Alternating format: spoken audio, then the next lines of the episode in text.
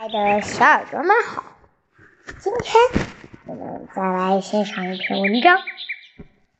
追求安稳，并不等同于不思进取。豆瓣红人三公子在他的一本书里写过这样一句话：“追求平淡安稳的生活，不是你拿来逃避努力的借口。”的确。现实生活中，很多人已经把平淡安稳当成了自己能力平庸的一块挡箭牌，打着平平淡淡才是真的旗号，做着不思进取的事。这种自欺欺人的做法，又何尝不是其人生的一大悲剧呢？我的好友 F 小姐最近去法国旅游了一趟。在旅游期间，他给我们一众好友分享了一些自己在普罗旺斯拍的美照。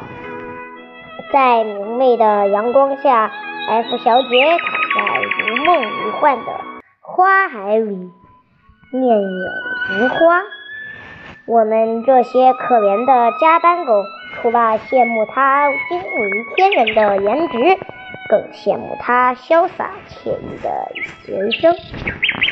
想当初，F 小姐不顾众人的反对，毅然从一家正规的图书出版公司辞职，然后一个人开启了漫长而孤独的自媒体之路。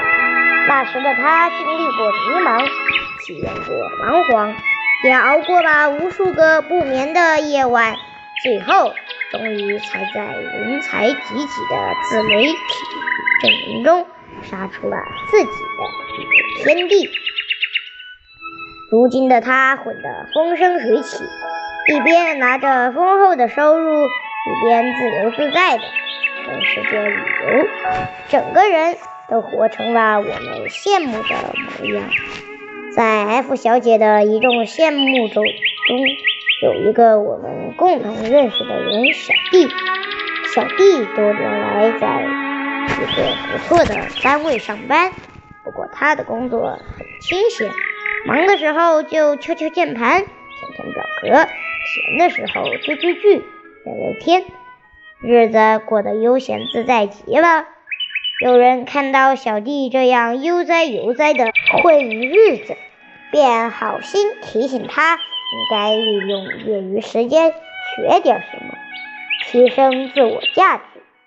谁知小弟反而不以为然地说：“人生何其短，天天过得苦哈哈的，多不值啊！辛苦也是一天，享乐也是一天。我如今吃喝不愁，何必受那份罪呢？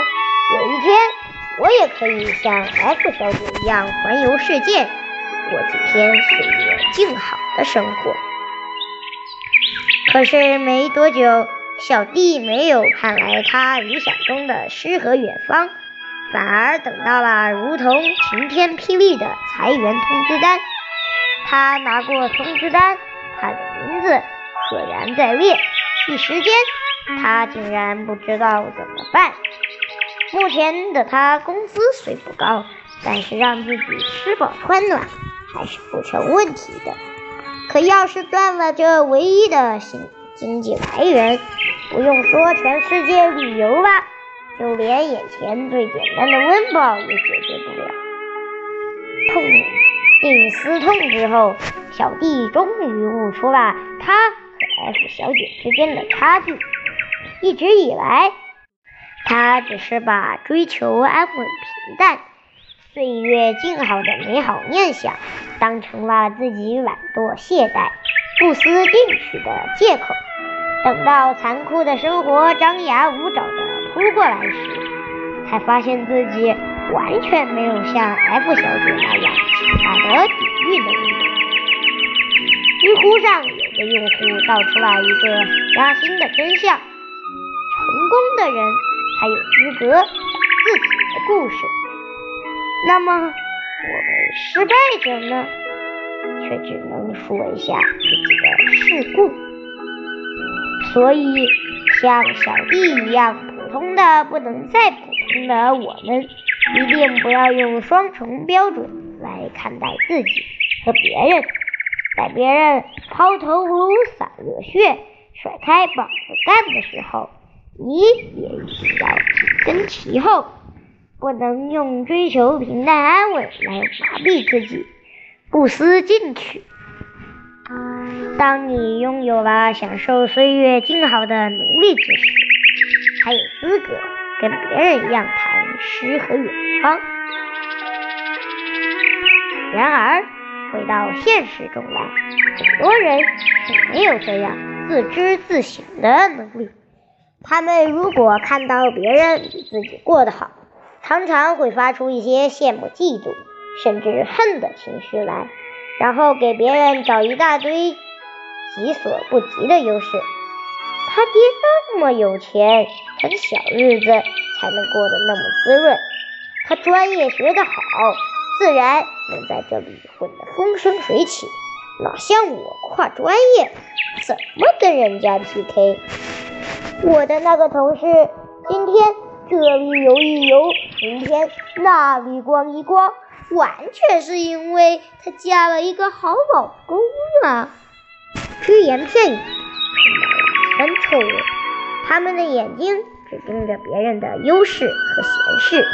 却从来看不到别人背后付出的汗水以及其强大的能力。若是你真的跟他们较真，决定一变高下，他们就又立马转换话题，自欺欺人的说：“我这么多年一直没有坐上那个经理的位置，没有挣得面子票子，那是因为我天生淡泊名利，只爱过平淡的日子。”然而，事情的真相真的是这样吗？扒开那个虚伪的面具之后，你就会发现，他们的内心都蜷缩着一个卑微、怯懦的灵魂，而裹着这个弱小灵魂的是一个外强中干、没有本事的躯壳。的确，我承认追求安稳平淡的生活方式没有错。但若是把这种安闲舒适的生活方式当做你不思进取、自甘堕落的挡箭牌，毕竟装作风轻云淡的样子，不等于你过上了闲云野鹤的生活。因为不是每个人都有天生那种享享清福的命。既然没有这个命，就要趁早认清现实，好好生活。因为真正能对你人生负责的，只有你自己。只有你自己，才能让暗淡无光的生活便重新耀眼起来。好了，今天的文章。